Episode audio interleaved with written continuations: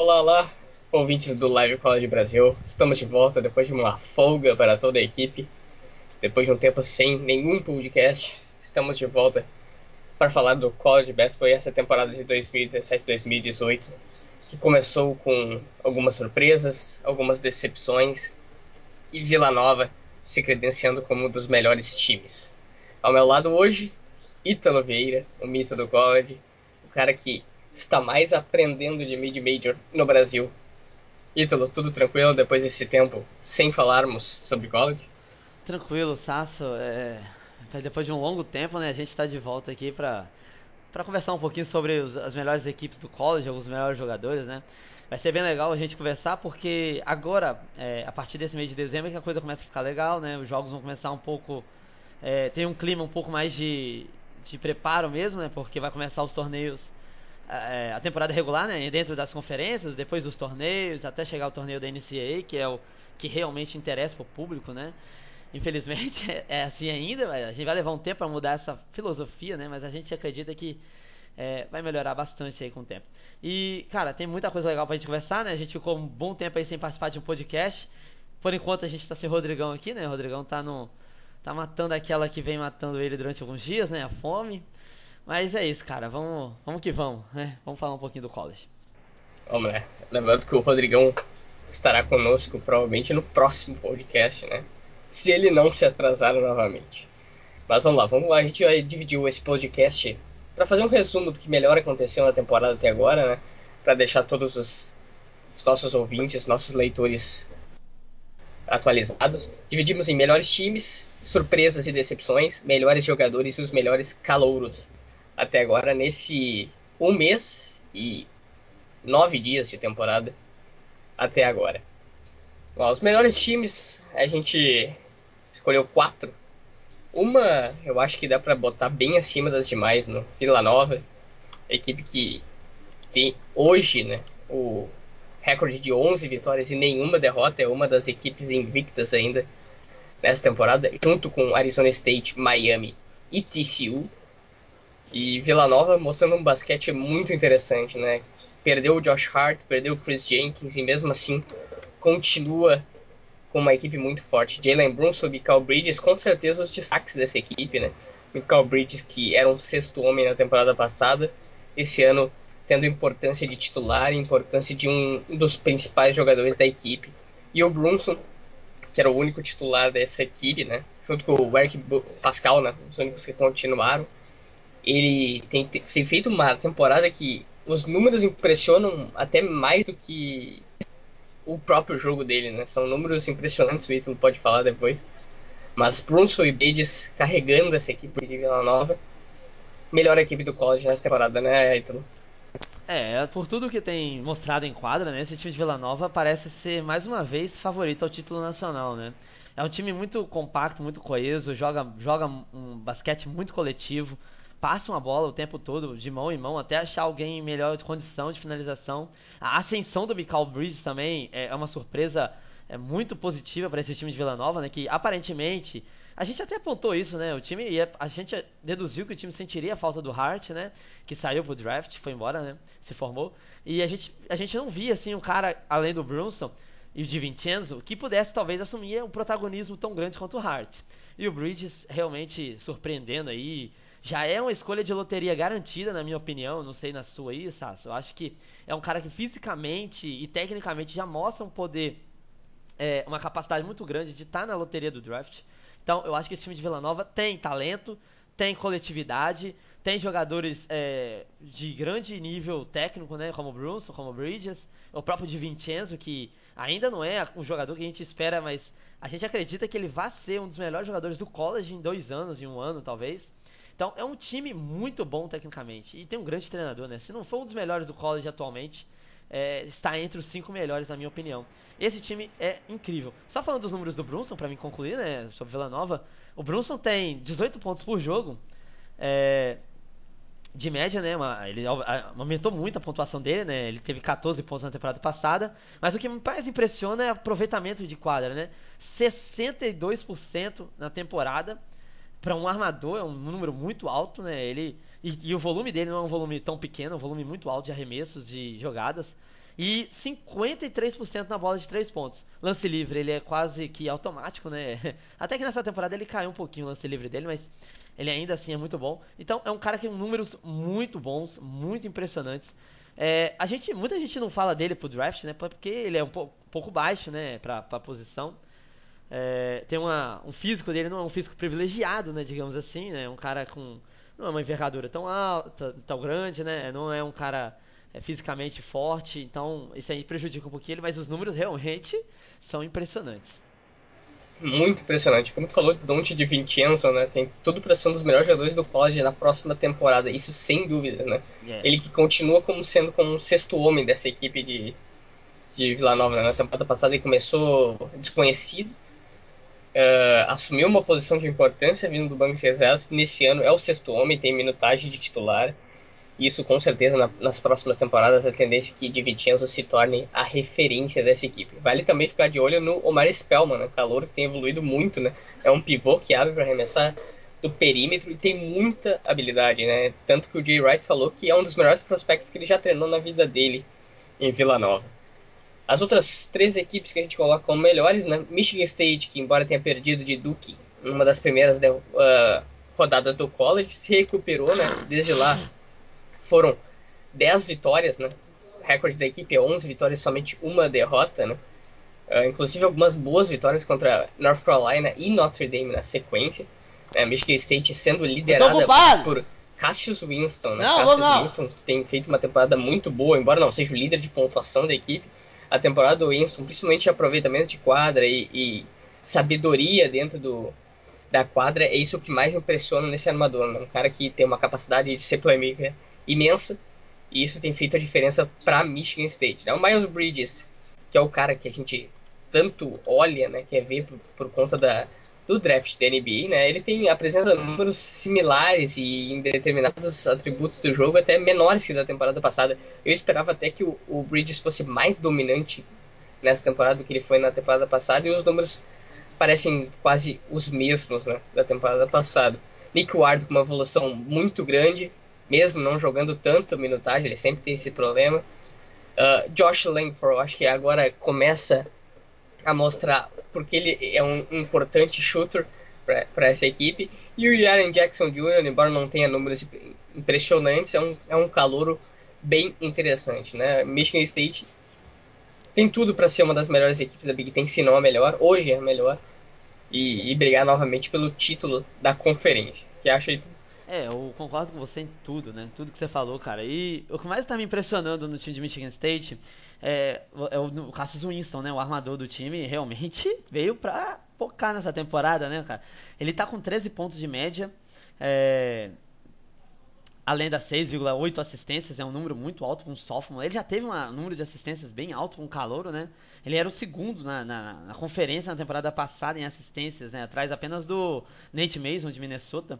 E, e, cara, ele melhorou demais o arremesso de três pontos dele. Ele era péssimo no arremesso de três, tá? era muito ruim. E, e, de repente a ascensão dele nesse, nesse fundamento é, é, é assustador. Ele está com mais de 55%, né? Atualmente ele está com 57,7% em aproveitamento de bola de 3, arremessando 4 bolas por jogo, matando mais de que 3, mais de que 2.5, né? Então é realmente impressionante. O Miles Bridges, você falou aí né, dos números dele, que realmente está um pouquinho, um pouquinho abaixo do que foi a temporada passada. É, um pouco disso se deve, eu acho, é, a mudança de posição. Na temporada passada ele jogava exclusivamente dentro do garrafão, ocasionalmente ele ia para o perímetro. Nessa temporada ele mudou de posição, ele está no perímetro. As equipes acharam um jeito de marcar o Bridges de uma maneira até interessante, que eu, confesso, eu não esperava que ele fosse sentir tanto assim. É, as equipes fecham, não deixam ele infiltrar no garrafão e forçam que, que ele arremesse o máximo possível do perímetro, né? E aí, obviamente, o aproveitamento do atleta cai, né? E, apesar que ele vem muito bem também na bola de três pontos, né? E Cara, eu acho assim, o Miles Bridges ainda é um prospecto top 10 né, nesse draft aí e vai vir forte sim. É um grande jogador. O Nick Ward continua com aqueles 18 minutos de jogo dele, né? Ele não muda isso aí. Eu acho que por causa da defesa e da quantidade de faltas que ele comete, ele é um cara muito intenso no, nos dois lados da quadra. Ofensivamente ele é acima da média. Defensivamente ele ainda está muito abaixo, mas vai melhorar com o tempo.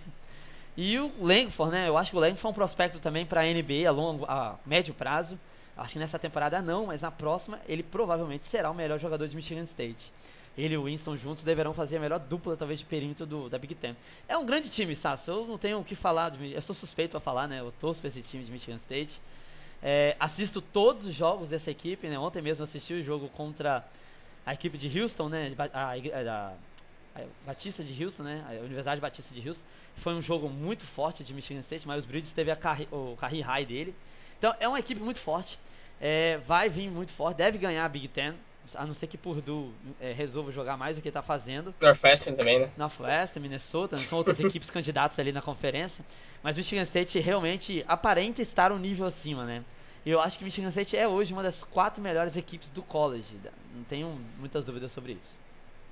Com certeza. E agora vamos para as duas equipes da ACC, né? Duke, que até então estava invicta, perdeu para Boston College, né? Até uma derrota bem surpreendente, né?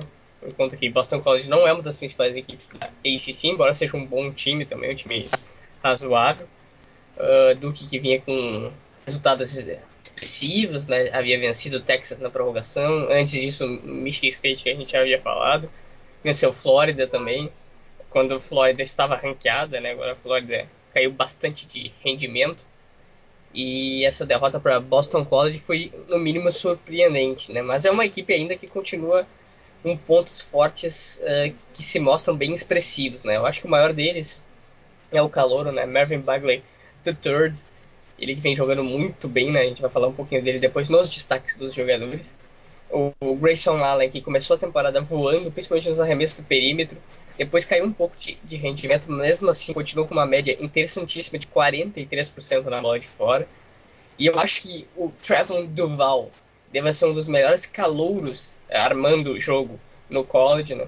Um cara que não tem os números mais expressivos comparado com outros armadores da temporada, mas é um cara pra gente ficar bastante de olho, né? Ele não conta com o mesmo hype dos outros, mas eu acho interessante até para um March Peters, né? Que é um cara que, embora seja calor, tem a capacidade de controlar bem a equipe. Né? Lembra um pouco no aspecto de controle do time, o, o Tyus Jones, né? não comparando os jogadores que são características totalmente diferentes, mas o controle de jogo daquela equipe que havia vencido o Madness, né, com o Winslow, Tyus Jones e Jalil Okafor.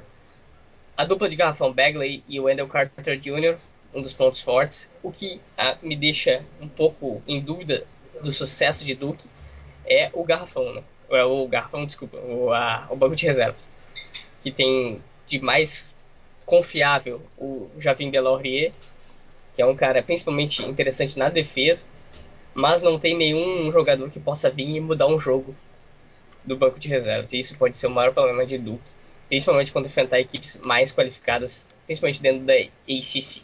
O que tu acha aí sobre isso? É, eu concordo com você também, cara. Esse time de Duke é um time titular muito forte, muito forte mesmo. Tem o Goldwire, né, que é um armador reserva ali do, da posição do, do Duval que é o único que tem feito mais jogos assim, né? Junto com o O'Connor e o DeLaurie, né? Mas então são jogadores que vão decidir jogo. Eu acho que tem um outro calor, né? Que Duke também usou muito pouco, usou apenas duas partidas nessa temporada, que é o, o Jordan Tucker. Era um cara que talvez pudesse auxiliar um pouco mais na pontuação nesse time, poder, poderia ser um, um, cara, um gatilho ali da, da bola de fora, vindo do banco também. Mas o time de, de Duke eu acho que não tem a profundidade que eu acho que o Coach K achou que teria. Eu acho que ele deveria, acho que ele imaginou que teria uma coisa melhor do que está apresentando. E isso é um dos fatores pro time, né? Porque quando você não tem uma profundidade muito boa do vindo é, para ajudar, você força muito com o time titular, você cansa os jogadores. Né? E aí, quando na medida que vai passando os jogos, isso acaba sendo sentido, né? Foi exatamente o que aconteceu com o Boston College. Nos últimos dois minutos de jogo contra o Boston College, o time de o time de Boston acabou fazendo quase seis pontos, sete pontos seguidos. E empatou e virou o jogo. Então, realmente impressionante, né? A situação foi incrível. E, cara, é, o Bagley a gente vai falar depois, mas vou falar do Duval aqui. Uma incrível decepção em questão de arremesso. Péssimo arremesso de 3 pontos. Ele só matou 5 bolas de 3 na temporada inteira. 15% de aproveitamento. Ele lembra muito. Ele tá lembrando muito o, o começo de temporada do De'Aaron Fox, né? Que foi péssimo também. Na arremesso de bola de 3. Melhorou um pouco na, no decorrer da temporada. Mas isso já é, já é visto pelos scouts como motivo para ele cair fora da loteria, né, velho? E é uma coisa impressionante a, a queda do Duval né, é, em questão disso aí, por causa dos arremessos. Agora, inquestionavelmente ele é um dos melhores driving finish, né? Aquele cara que vai para dentro do garrafão e finaliza ali com uma bandeja, com uma enterrada. Ele é muito atlético. É, e excepcionalmente armando o jogo. Você disse aí, né? Ele, tem a média de 6.7 assistências por partida. Já foi maior essa, essa média aí, né? Mas caiu um pouquinho, né? E, cara, se ele melhorar o arremesso, ele volta a ser uma escolha de loteria. Caso contrário, ele deve sair ali no, na primeira rodada. Isso aí eu acho que ele vai sair. Mas tá complicada a situação dele. Agora continuando na ICC também, Miami Hurricanes, talvez seja uma das surpresas também da temporada, né? Junto com sendo uma melhor equipe, uma surpresa também. Uh, a maioria dos jogadores aqui, a rotação da equipe tem, vamos contar aqui, oito jogadores na rotação dessa equipe, com no mínimo 16 minutos por jogo, né? O jogador que mais joga é o Bruce Brown, né, que já era destaque dessa equipe como calor na temporada passada, que ele joga hoje, né, nessa temporada, 33 minutos por jogo, né? E o que mais chama atenção é a divisão dos pontos, né? Do cestinha da equipe, o Dewan Ruel, com 13.3 pontos por jogo, até o Jaquan Newton, que é o outro membro do time titular, que é o quinto maior cestinha, é 10.1 pontos. É só 3.2 pontos de diferença entre o maior cestinha e o quinto cestinha de Miami, né? Então, isso que o Jim Laranaga prega, né? Um time que seja voluntarioso. E eu acho que tem muitas boas opções, né? Eu acho que o Garrafão com, com o Ruel, com o Anthony Lawrence, são jogadores que podem espaçar a quadra também com o arremesso do perímetro. O DJ Vasilevich, que é um jogador que é gatilho dos arremessos do perímetro. E o Lone Walker, que vem do banco com muita força, com muita vitalidade, assim como o Chris Likes, outro calouro, né? E o sem esquecer do Jaquan Newton, né? Que é um cara que já está no time há mais há alguns anos. Uh, é uma equipe que junto tem um, uns elementos bem legais de se acompanhar, né? Isso que não tem um armador, uh, vamos dizer assim, clássico, né? O Bruce Brown tem assumido esse papel, ele que é um mal armador, e tem feito muito bem, né? Tanto que a taxa de assistência dele por turnover é incrível, né? 4.8 para 1.6 turnovers somente. Né? Então, Miami é uma das equipes invictas, né? como eu havia falado no começo do podcast. Nove vitórias e zero derrotas para essa equipe que contou com não teve jogos tão complicados, né? A principal vitória foi contra Minnesota, né? Vai ter jogos mais complicados, principalmente só em janeiro, quando começa a tabela da ACC, né? Então, Miami é um time para ficar de olho. É, eu. Inclusive esse time de Miami não perdeu na temporada, tá invicta, né? Uma das quatro equipes invictas ainda, né? No, na NCAA. E, e, vou destacar aqui do calouro, né? O Looney Walker, quarto, né? Looney Walker, quarto. É um calouro prospectado aí pra sair na loteria do draft, né? Muita gente, inclusive. É, muitas equipes da NBA mandaram scouts até Miami, né? Pra assistir os jogos. Inclusive, eu posso citar isso porque eu acompanho, né? Eu acompanho essa equipe que, é, que eu torço na NBA, o Oklahoma City Thunder, inclusive, andou é, com muitos scouts é, vistoriando o jogo de Miami atrás do Looney Walker. E é interessante, né, cara? Ele vem evoluindo, ele teve, a gente lembra, né? Ele teve duas lesões, uma no joelho antes da temporada começar, né? Naqueles que as universidades fazem treinos, né, é, permitidos pela NCAA no mês de junho, julho, mais ou menos. E aí eles voltam a treinar só antes, um pouco antes, alguns dias antes da temporada começar em novembro. Ele teve uma lesão é, em julho e voltou a ter uma lesão durante um jogo nessa temporada, né? Ele torceu o tornozelo de maneira até feia, né? Numa partida. É, e aí, contra, acho que se não me engano, foi contra a Florida AM. E aí, né, depois disso, ele veio evoluindo, evoluindo, e até chegar no jogo contra a Boston University, onde ele fez 26 pontos, 5 de 7 na bola de 3. Foi o melhor jogo dele na, na universidade. É um cara muito atlético, muito bom na bola de 3 pontos é, na minha opinião, um dos melhores alarmadores para próxima próximo draft da NBA, né? E o Bruce Brown, cara, é o cara desse time, né? É o dono do time junto com o Ruel. Deve ser um dos grandes jogadores da equipe aí na, nessa temporada. Já é cotado para sair para o próximo draft. Vamos ver o que, que, ele vai apresentando. Por enquanto, os números estão abaixo da temporada passada em alguns, em alguns quesitos, por exemplo, pontuação, né? O arremesso de três também não evoluiu muito, como algumas pessoas esperavam. É, mas é um grande jogador, é atlético, é alto, é, tem uma boa impulsão, então a gente espera que ele possa sair ainda na primeira rodada do próximo draft. São muitos jogadores bons, é um time muito bom, na minha opinião, um dos três melhores da ACC, deve estar entre os três melhores, na minha opinião. Não está abaixo de Duke, talvez de Louisville, mas é um time muito interessante para a gente acompanhar a longo, a longo prazo aí, Sassi. Agora vamos num, bagulho mais rápido, numa organização aqui mais rápida, falar das surpresas e das decepções. Arizona State eu acho que é a maior surpresa dessa temporada. Tu concorda comigo? Concordo, cara. É uma temporada fantástica, né? Dessa equipe de do, do deserto do Arizona, né? O Tra Holder, o Shannon Evans, Romelo White, o Cody Justice são quatro jogadores com mais de 13 pontos por jogo. O Tra Holder, inclusive, tem 21,6 pontos por jogo. É um time muito bom, muito perigoso do perímetro. São muitos jogadores que arremessam de três pontos. Os pivôs fazem isso. É, é um time muito, muito, é, muito forte na defesa, né, que marca a quadra toda em determinados momentos do jogo, né? O estilo do seu treinador pede isso também, né?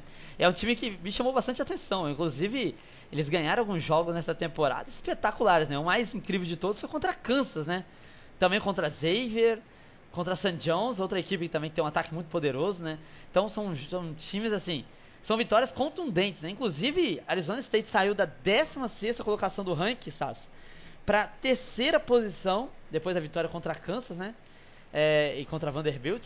E, e, de repente o time recebe votos para número 1 um do ranking. Né? Olha, isso é uma coisa realmente incrível, né?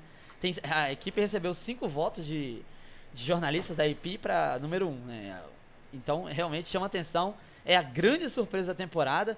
É, tem dois jogos muito fáceis né, no decorrer dessa semana aí, contra Longwood, contra Pacific e vai enfrentar a grande rival de, de estado, né, a, a Universidade do Arizona, de DeAndre Ayton, na, nas próximas semanas aí.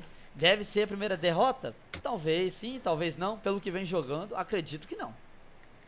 É incrível isso mesmo, porque é uma equipe que não se esperava tanto para essa temporada. Eu acho que a vitória contra Kansas, jogando no ginásio de Kansas, né, que é quase impossível vencer um jogo lá acho que demonstra o quão forte está essa equipe, né? Eu gosto muito desse perímetro, né? Que tem o, o Shannon Evans, o Trey Holder, né? Também o Cole Justice. E sem se esquecer dos, dos calouros, né? O Romulo White, que é um redshirt freshman, o Henry Martin, né? E o Mickey Mitchell, que estreou agora no último jogo da equipe. É um plantel bem forte. E Bob Hurley, muita gente falando, substituto de Coach K Duke, né?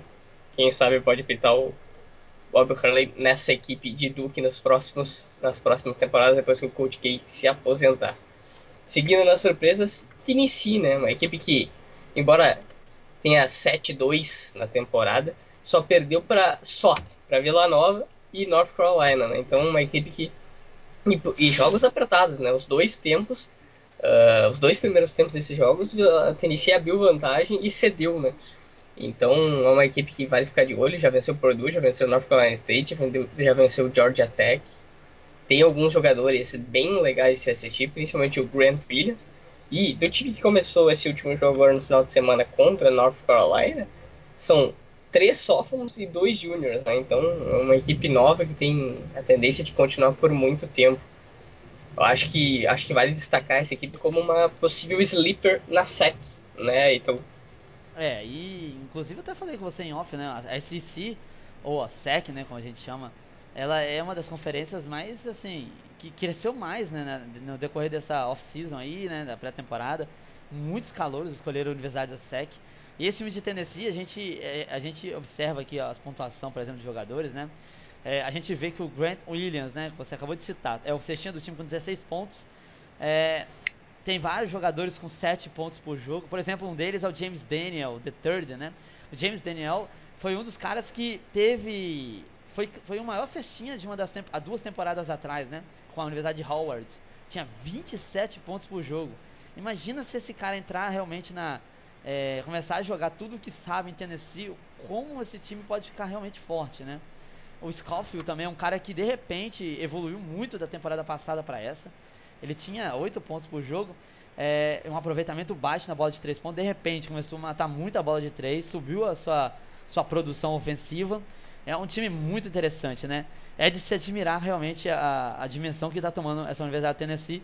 E engraçado que é, alguns jogadores já, já estão sendo apontados aí para a gente ficar de olho a longo prazo. Né? O Williams, por exemplo, algumas pessoas inclusive apontam ele como sucessor do, do Richardson, do Richardson, né, que está em Miami agora, né, que foi um dos grandes jogadores de Tennessee aí nas últimas temporadas, há alguns anos atrás. É realmente um time muito bom.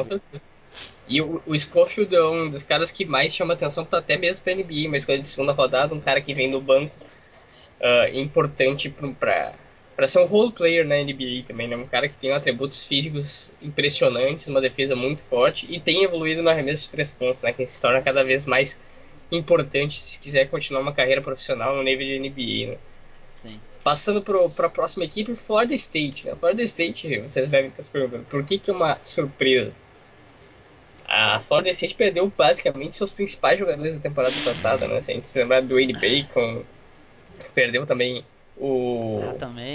Hatamez, Xavier Hatamez, né? Que foi um jogador importante. Jonathan Isaac, né? Que também foi por Orlando Magic.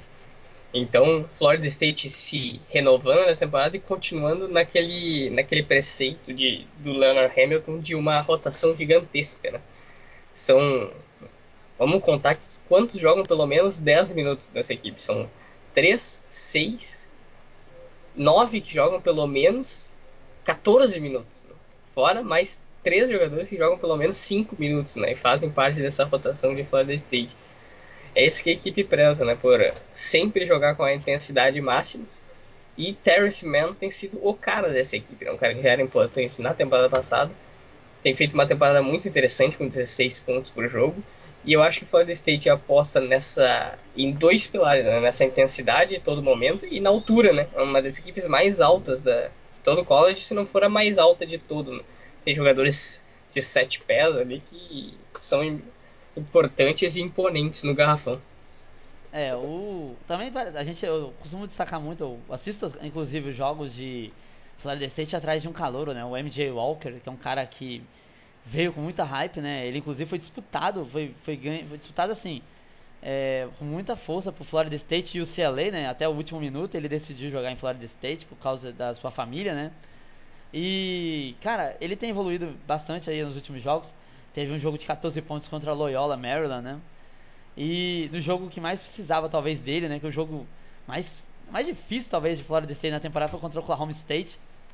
É, e o time caiu para Florida State por um ponto, né, cara? E ele, o MJ Walker teve apenas dois pontos. Lembrando que esse time também ganhou de Flórida, quando o Flórida era o número 5 do ranking, né? Era uma das melhores equipes, aí estava estava vindo de um jogo muito forte contra a Duke. Então, realmente, a gente tem que ficar bem de olho nesse time Florida State. Perderam cinco jogadores com pelo menos 10 pontos é, na temporada passada e agora retornam fazendo estragos, né? Com pelo menos mais um pelo menos mais uns 5 aqui com 10 pontos, né? E 18 jogadores ao todo já entraram em quadra. É um time muito legal da gente acompanhar. Deve ter mais uma temporada de ouro aí e deve ir para o torneio da NCA. A gente não, eu achava que não, mas depois do que eu venho vendo, do que eu tenho visto, né? É, essa equipe realmente é mais forte do que a gente previa. Outras duas equipes a gente quer de olho são Texas Tech e Clemson. Né? Texas Tech com 9 vitórias e uma derrota, só perdeu para Seton Hall. E Clemson, que está jogando neste momento, a gente está gravando o podcast na terça-feira, está jogando contra South Carolina. Só tem uma derrota, né? Para tempo, para boa equipe de tempo, né? Irregular, mas boa equipe de tempo. Inclusive Clemson, pensando na última rodada, Flórida, né? Uma equipe que estava ranqueada, agora não está mais. Então é uma equipe para a gente ficar de olho, essa equipe de Clemson, que tem alguns atributos interessantíssimos. Eu acho que principalmente a rotação do time titular ali com o Granton, o Marquise Reed, o Shelton Mitchell, o Gabe DeVoe e o Elijah Thomas, né, que são jogadores que todos têm mais de 11 pontos por jogo e são os pilares dessa equipe, né. Vale também citar o, o Scara, né, que fez sua estreia na temporada, que veio de Valparaíso, e o Mark Donnell, que veio de Michigan, são jogadores também importantes vindo do banco de reserva. Então, Clemson, que era apontada como uma das piores equipes da ACC. Eu fui um dos que bateu o pé dizendo que era melhor que Syracuse, foram contra mim, mas tudo bem, né? Uh, indo bem na temporada, uma das surpresas dessa temporada. E Texas Tech, né? Que só perdeu para Seton Hall, como eu havia falado, contando com um dos melhores jogadores do college nessa temporada, Keenan Evans, né? Com 17 pontos por jogo e também baseando numa rotação de vários jogadores, né? São 10 jogadores que jogam pelo menos 13 minutos por jogo.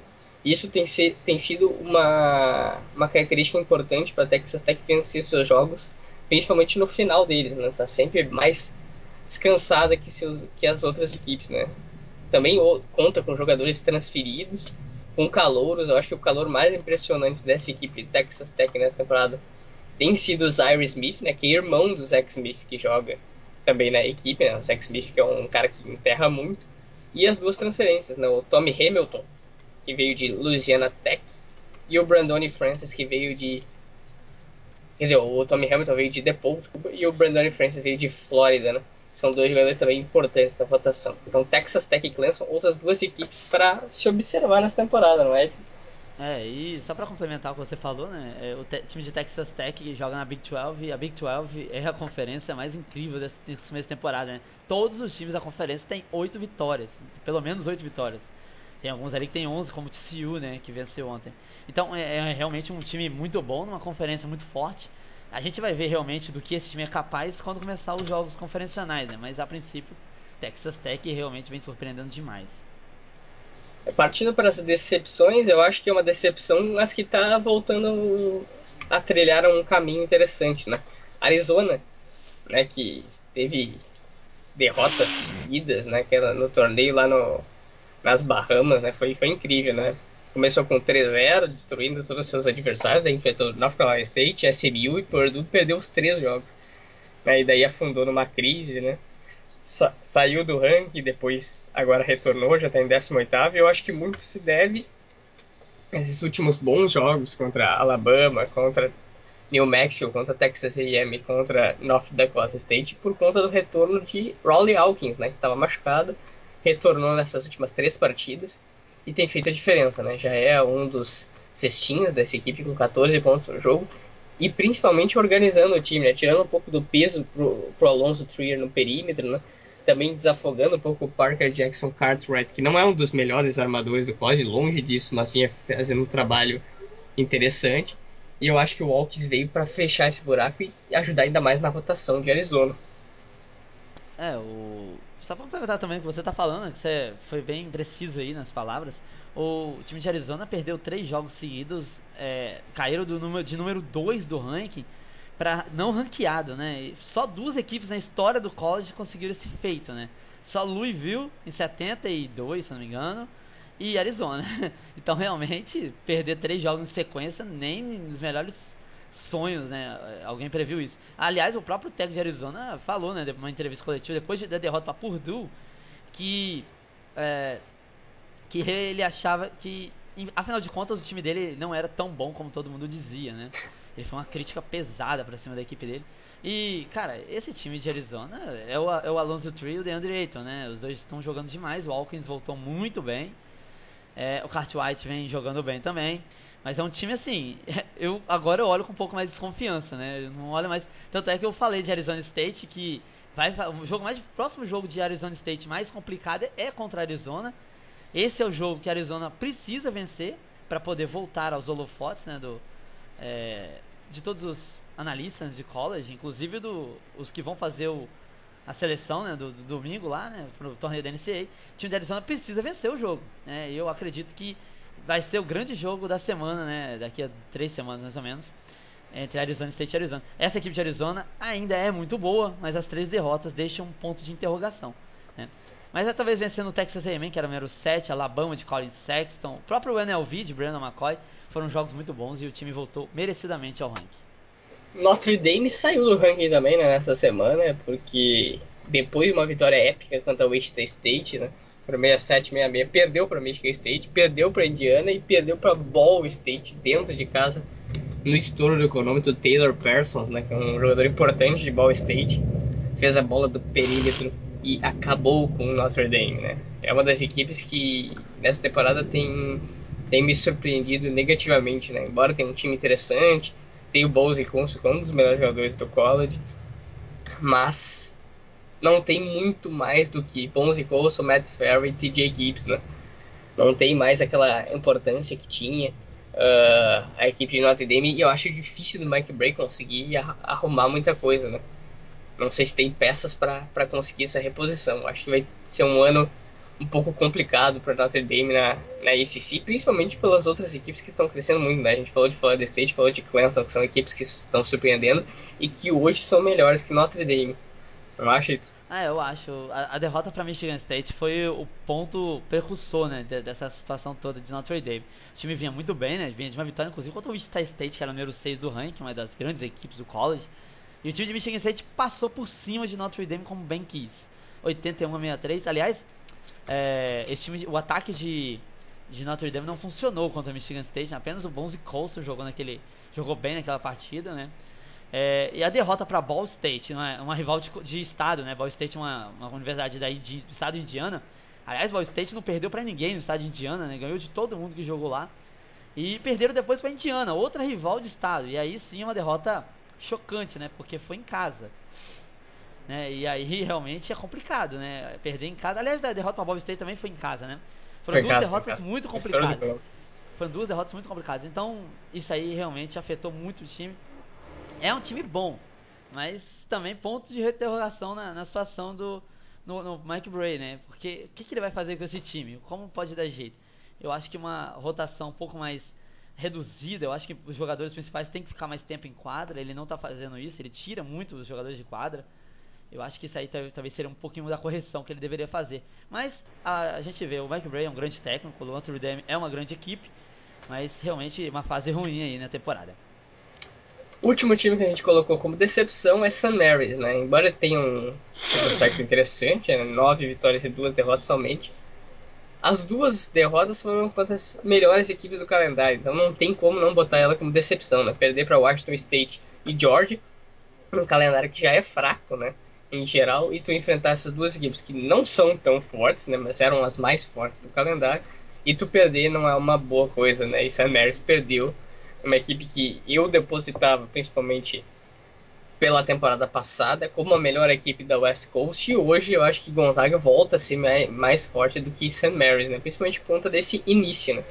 Landale continua sendo o cara dessa equipe, o Calvin Hermanson continua botando bola de três, o Emmet Nar tem tido uma das melhores temporadas da carreira dele, principalmente em assistência, é né? um cara que sabe muito como controlar esse time, mas a gente não vê muita, muitos outros jogadores uh, tomando a frente e puxando responsabilidade para si, né? Eu acho que isso pode fazer a diferença para St. Mary's na West Coast. Vai ter que brigar e vencer os jogos contra Gonzaga, né? Tem mais três jo dois jogos na temporada regular contra Dayton e o NC Asheville e não pode perder de maneira nenhuma, né? Enfrenta Gonzaga dia 19 de janeiro e aí sim, fora de casa, né? Precisa vencer se quiser sonhar com a vitória na, na West Coast, né? Eu acho que St. Mary's já perdeu esses jogos, não tem muito o que fazer. E se não ganhar todos os jogos, ou a maioria deles, até o final da temporada, é capaz de nem conseguir a vaga naquelas que a gente chama de at large, né? Que não é vencendo o torneio de sua conferência. O que, tu acha, aí? É, eu acho que o time de St. Mary's também decepcionou bastante. Esses jogos grandes eles deveriam ter ganhado, né, cara? Realmente complicado. O Landale tá correspondendo, né? Ele é apontado, inclusive por nós, né? Como o melhor jogador mid-major. É, pelo menos na pré-temporada ele era apontado, né? Claro que com a, com a temporada, com o decorrer da temporada, outros jogadores vão surgindo, né? E vão se despontando como melhores. Mas as derrotas para Georgia e Washington State, aliás, Washington State vinha muito bem até aquele momento na temporada, né? É, e Georgia, que é uma conferência também da SEC, foram realmente determinantes aí na queda de na queda do ranking, inclusive, né? De Washington, de St. Mary's. Logo em seguida, o time ganhou de Califórnia, mas pelo amor de Deus, Califórnia teve umas derrotas para times de é terceira é divisão, né? da, da, do college. É, realmente foi Chaminade. chocante. Perdeu né? pra Chaminade. É que perde pra Chaminade quer ser feliz, né? É, não, não tem como, aí não tem como. Você nem conta, você não conta uma vitória contra a Califórnia numa situação dessa. É, e, e, depois. E vamos fazer um jogo agora contra Dayton, né? Na quinta-feira. Deve valer alguma pontuação. Não pode perder esse jogo contra Dayton.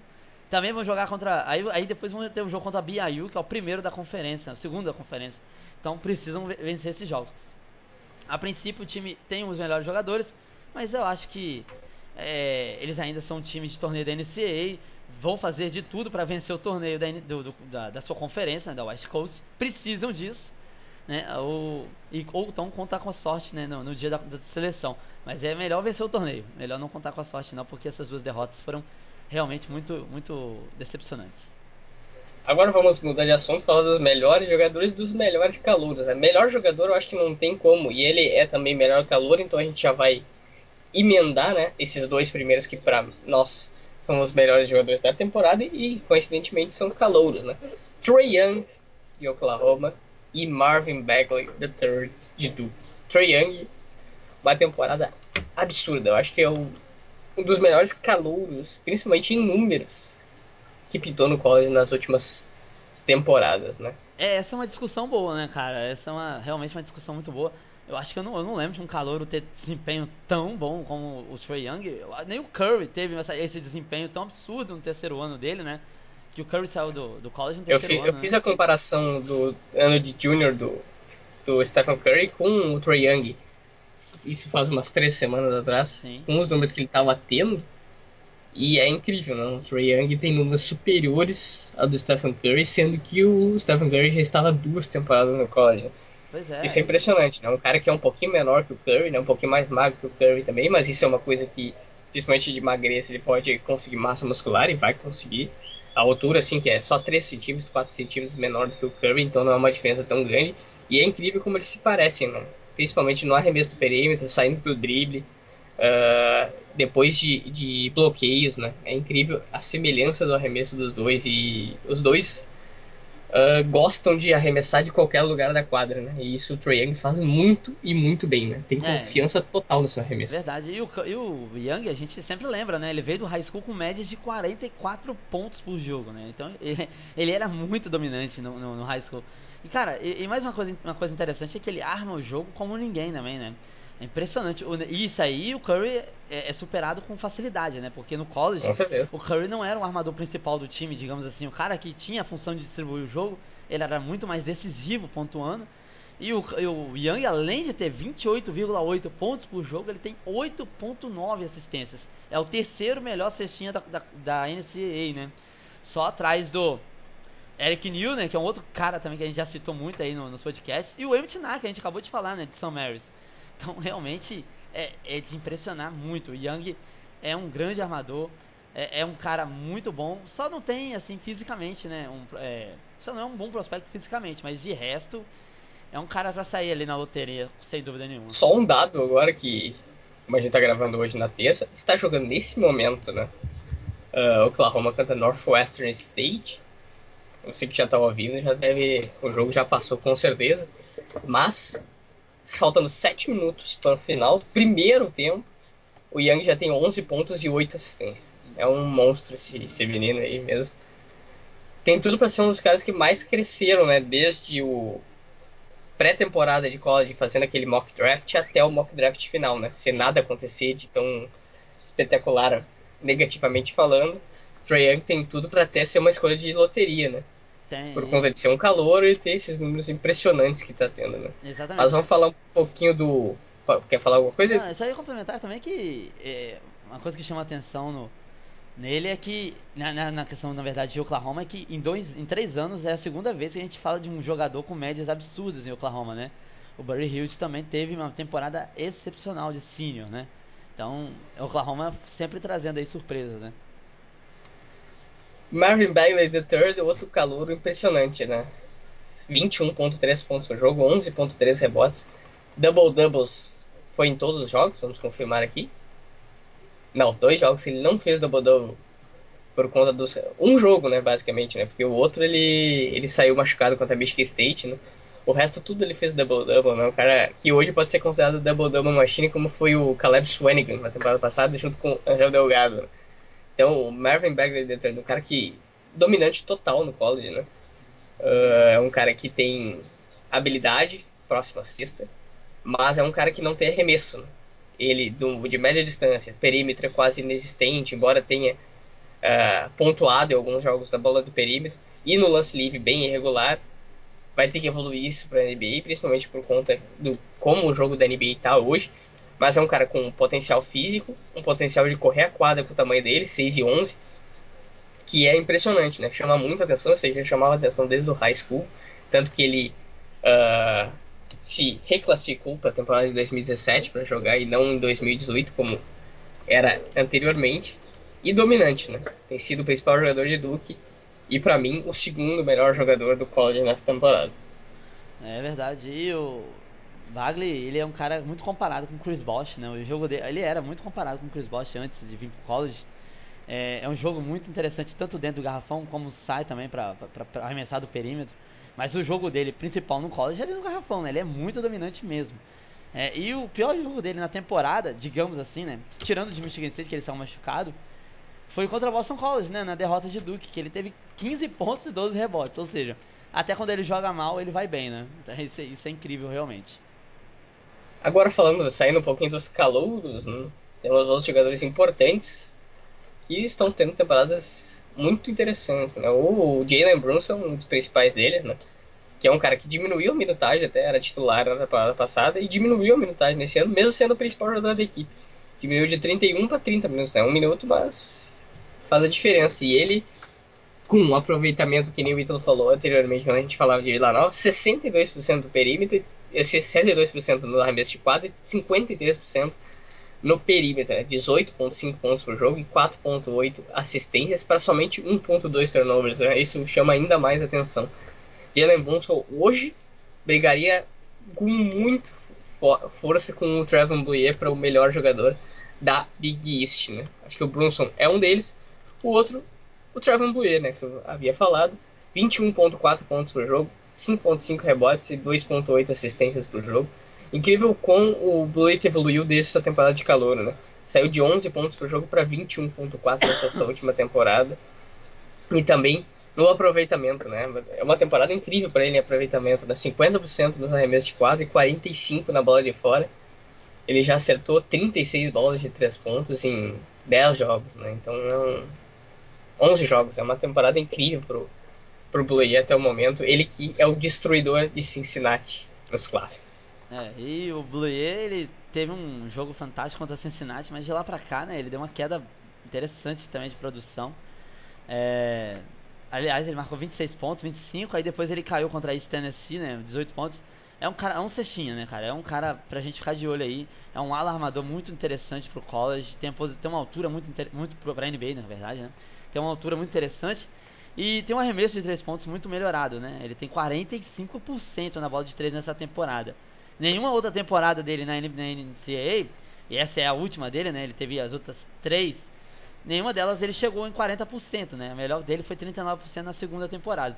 Então realmente ele evoluiu os seus arremessos, melhorou também a porcentagem de arremessos de quadra, 50%. Tem ótimos números é, na defesa. E então é um cara, é um prospecto, é um prospecto bem interessante. Realmente vai disputar aí com nosso querido Jalen Brunson pela pelo prêmio de melhor jogador da conferência. Já que o Killan Martin tá uma decepção essa temporada, né? Que era outro cara também que seria bem interessante aí na citação. Até a gente terminar o podcast, o Trae Young vai fazer um jogo incrível, né? Porque 3 minutos e 57 segundos faltando pro final do primeiro tempo, ele tem 13 pontos e 10 assistências. Já fez double double. Em 17 minutos. É incrível. Mas continuando o nosso podcast aqui sem mudar de assunto, os outros dois jogadores que a gente põe como melhores, agora mais voltados também à defesa, mas com importância muito forte no ataque. Devon Carter, né? Que esse cara é impressionante. Eu torço para que ele tenha sucesso na NBA, cara. Porque é um monstro defensivo, liderando mais uma vez. É incrível que ano após ano ele evolui no, nos roubos de bola, né? Ele tem quase quatro roubos de bola por jogo nessa temporada. Tem sido uma referência também na pontuação nessa temporada e também armando a equipe, né? Então tem sido um jogador completo. 19.4 pontos por jogo, 5.4 rebotes e 6 assistências por jogo, além dos 3.8 roubos por jogo. O armador de West Virginia dominante nessa temporada. É, eu já citei também, falei muito sobre ele, já fiz matéria sobre esse cara, né, o Javon Carter. Ele é o melhor defensor do college de perímetro, sem nenhuma dúvida. Isso aí realmente não resta dúvida sobre isso. É, tem outros caras muito interessantes, né, de perímetro como Stanford Robinson de Rhode Island, mas nenhum supera o, o Carter. É, é incrível, ele é incrível mesmo. E cara, depois de assistir o Robertson na NBA, né, no Oklahoma City Thunder, qualquer um que tiver uma excelente defesa deve ter vida lá, cara. É impressionante. E, e o Javon Carter é um armador que evolu vem evoluindo muito, né? Mas ele é muito melhor que o Robertson. Quando o Robertson saiu do college de Colorado, né? O Robertson não tinha o mínimo potencial ofensivo que o Javon Carter tem hoje, né? É, se a gente for ver. E esse era o ponto fraco do, do Carter, né? Ele não tinha o potencial Evoluiu ofensivo, muito. né? Ele começou a temporada, sua temporada de calor teve 8 pontos por jogo, né? Na sua temporada de senior, que é essa agora, ele tem 19 pontos por jogo, 6 assistências. E ele melhorou no perímetro também. É, e o arremesso perimetral tem 43%. Também é a primeira vez na carreira que ele atinge 40%. Então, realmente, é uma evolução muito grande. É um dos principais candidatos ao melhor jogador da Big 12. Eu acho que talvez o Young, com essa temporada inacreditável, né, de calor, é, deve, deve vencer o prêmio, né? Porque, pelo amor de Deus, com 28 pontos por jogo, 10 assistências de média, é quase impressionante, é, é quase inevitável que ele não receba. O outro candidato seria o do Kansas, né? De o. Fugiu o nome agora, cara. O armador. O Devontae Graham não tão bem. Isso aí, ele é outro candidato. Mas o Carter é impressionante na defesa e tem evoluído muito no ataque. É um jogador que deve sair na segunda rodada, na segunda rodada do draft, sem nenhuma dúvida. Né? Isso aí é uma coisa assim. É, é, é inevitável que isso aconteça. É um cara excepcional defensor.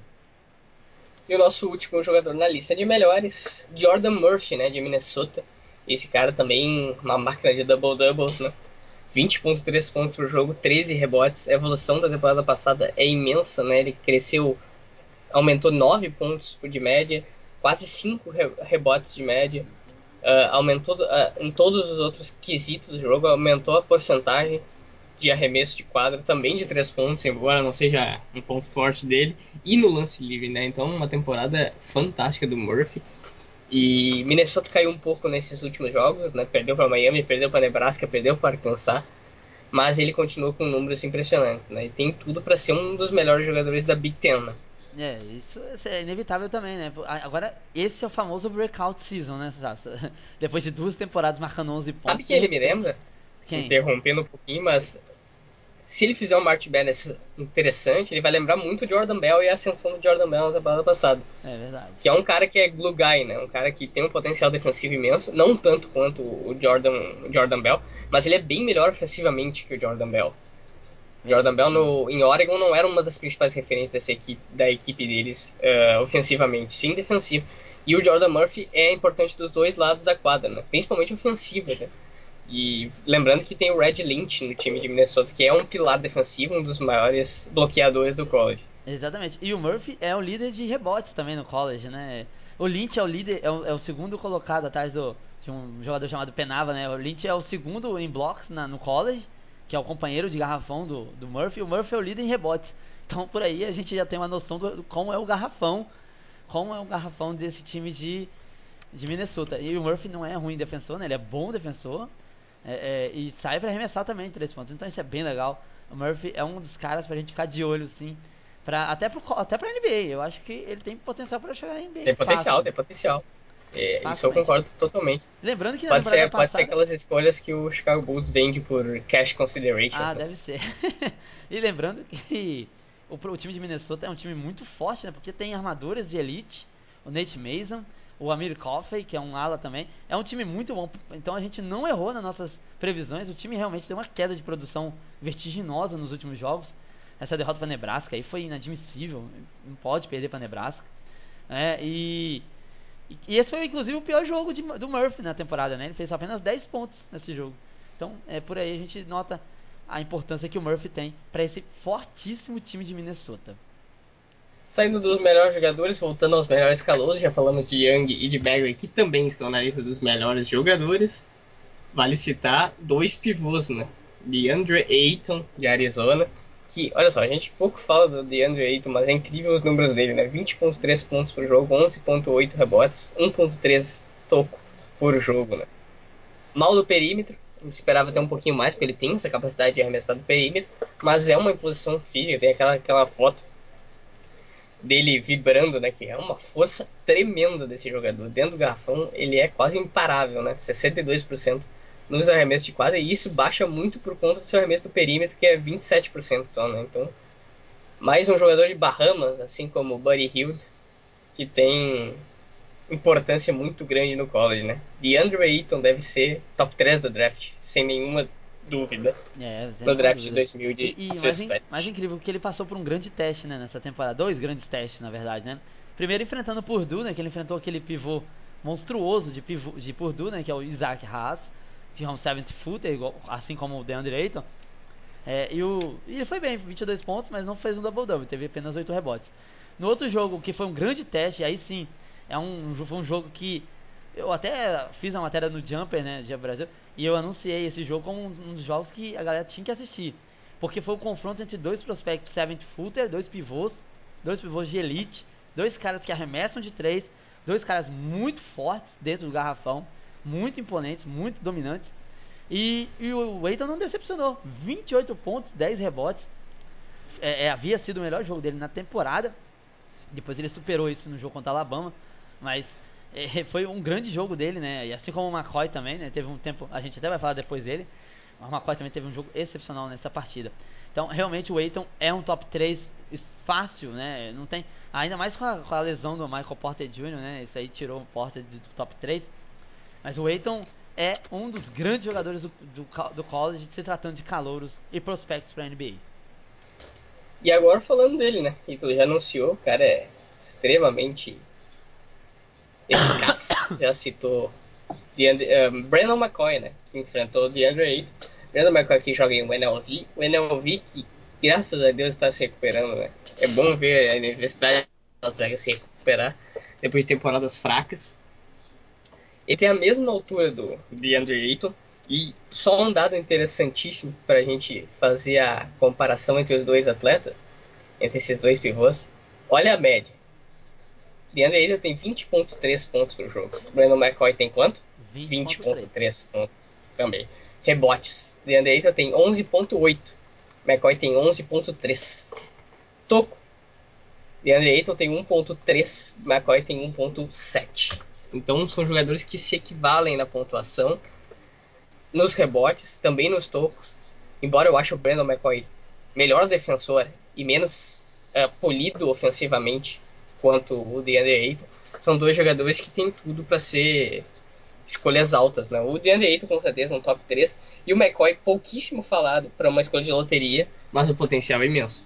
É verdade, e o McCoy, eu acho que se ele sair abaixo da loteria, ou seja, na 16 sétima posição, será um steal. E aí o time que pegar ele ali pode se, se vangloriar, porque, cara, pensa, pensa comigo, as mesmas médias do, do Aiton. Claro, o Aiton joga em Arizona, Arizona enfrenta outras equipes que são muito mais fortes do que o UNLV, o NLV enfrentou. Aliás, o NLV vai fazer um jogo contra Mississippi Valley State. Imagina só é, que não vai ser isso aqui, né? Então, é, a gente por aí, isso é um ponto pra gente também, claro, separar. Mas é realmente impressionante, né? O, o McCoy veio do high school, assim como o Aiton, como recruta 5 estrelas, altamente requisitado. Foi disputado por Michigan State. Michigan State queria muito o Aiton, o McCoy, quer dizer. Não conseguiu, porque o McCoy quis ficar em casa, né? ele, era, ele é de San Diego, né? Na verdade ele é de Illinois, mas ele, ele morava em San Diego, então ele quis ficar por lá mesmo. E as médias dele são impressionantes. Aliás, o career high dele foi contra o Aiton, sendo marcado pelo Aiton, né? Foi 33 pontos e 10 rebotes. foi realmente um jogo incrível, Arizona e o NLV. Quem não viu, perdeu. É, e eu fui um desses, né? Eu não vi, eu vi o VT depois. Mas é, foi realmente um jogo impressionante. E se a gente viu os números dele nos principais desafios né, da temporada de UNLV, que foi contra Utah, contra Arizona e contra Illinois, vitória contra Utah e contra Illinois, só derrota na prorrogação para Arizona. O, o McCoy teve contra Utah 26 pontos e 17 rebotes, dominante. Contra Arizona, 33 pontos e 10 rebotes, dominante. E contra Illinois, 22 pontos, 10 rebotes, 3 tocos, 2 roubos, dominante. 81% de aproveitamento os arremessos de quadro. Então o McCoy, nos principais testes, foi muito, mas muito bem. É verdade. Eu espero que agora uh, vai ter algumas oportunidades de uh, o NLV enfrentar alguns times mais fortes, como Fresno State, Boise State, na uh, Nevada e San Diego State na, na Mountain West. São um dos principais jogos. Eu espero que o McCoy e o NLV junto com Nevada, né, uma equipe que eu gosto bastante, se classifique para o Madness. Mas acredito que na Mountain West só vai uma equipe, então o NLV vai ter que bater todas elas dentro da conferência para conseguir ir para o March Madness. Né? Então esperamos ver McCoy no March Madness. É, esse vai ser o ônus de ter escolhido jogar para o NLV, né? A equipe é muito é, de médio, de razoável para médio, né? Porque é uma equipe que tem só, o, só ele mesmo e o outro, outro novato lá, né? Que veio via Junior College, né? Esqueci, fugiu o nome também agora. Shakur Houston. É, o Houston, Shakur Houston. mesmo. E tem o Murray também, que tem 14 pontos por jogo. Mas tirando esse daí, cara, é, realmente o NLV é, uma, é um time mais fraco, né? Do que Arizona. Agora, a gente ainda poderia citar também o Mitchell Robinson, né, que é outro pivô Savage Footer, que veio também do high school, que vinha do high school, né? Escolheu é, não jogar no college, ficar treinando pra NBA e que seria tão dominante contra esses dois, né? Apesar de ser fisicamente ainda mais, mais magro, né? Ainda mais que iria pro Western Kentucky. Né? Não, imagina, né, cara? Seria três grandes pivôs né, no college é, é, dominantes. Aliás, só pra, um, pra finalizar minha parte aqui, né, nesse podcast, pra encerrar que já tá uma hora e vinte, né, de podcast. E uma curiosidade que existem alguns calouros que... Existem cinco calouros que tem double-double de média, né? O, o Bagley, o Eiton e o McCoy estão entre eles, né, esses calouros. Então, Vale muita gente ficar, vale muito a pena a gente ficar de olho nesses caras. São, são jogadores que vão pro draft, não tenho nenhuma dúvida disso. E são jogadores que vão reforçar muito o garrafão da NBA já assim de impacto. São jogadores muito preparados fisicamente. Então é isso, né? A gente deu uma passada geral no que melhor de acontecer nessa temporada até o momento. Melhores jogadores, surpresas, decepções, melhores times e melhores calouros.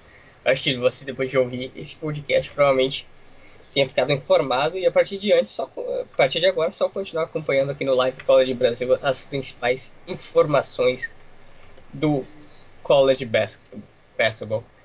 Eu sou o Leonardo Sasso, comigo teve Ítalo Vieira ao meu lado. Eu, Ítalo quer se despedir, né? Eu sei que tu, pra ti é sempre um prazer fazer esse podcast. é verdade, né, cara? Hoje sem Rodrigão, né, infelizmente. É, é, é engraçado que ele mandou mensagem, aguarda o pai. Ah, olha só. Fala pra ele, cara. É a prepotência, é a prepotência é. desses, desses, dessas pessoas aí. Esse cara é um comédia. Mas é isso, cara. Foi, foi muito bom participar aqui com você depois de um longo tempo sem, sem participar, né? De um podcast. E é isso. Vamos lá, vamos que vamos para essa temporada que agora vai começar a ficar bom. Agora vem jogo mais difícil, digamos assim, para as equipes. Então é isso. Até o próximo podcast pretendemos fazer agora mais, né? Agora todo mundo saiu da folga, né? Deu de folga para nós e voltar a acompanhar e trazer as informações para os nossos leitores e ouvintes. Então até mais e tchau, tchau.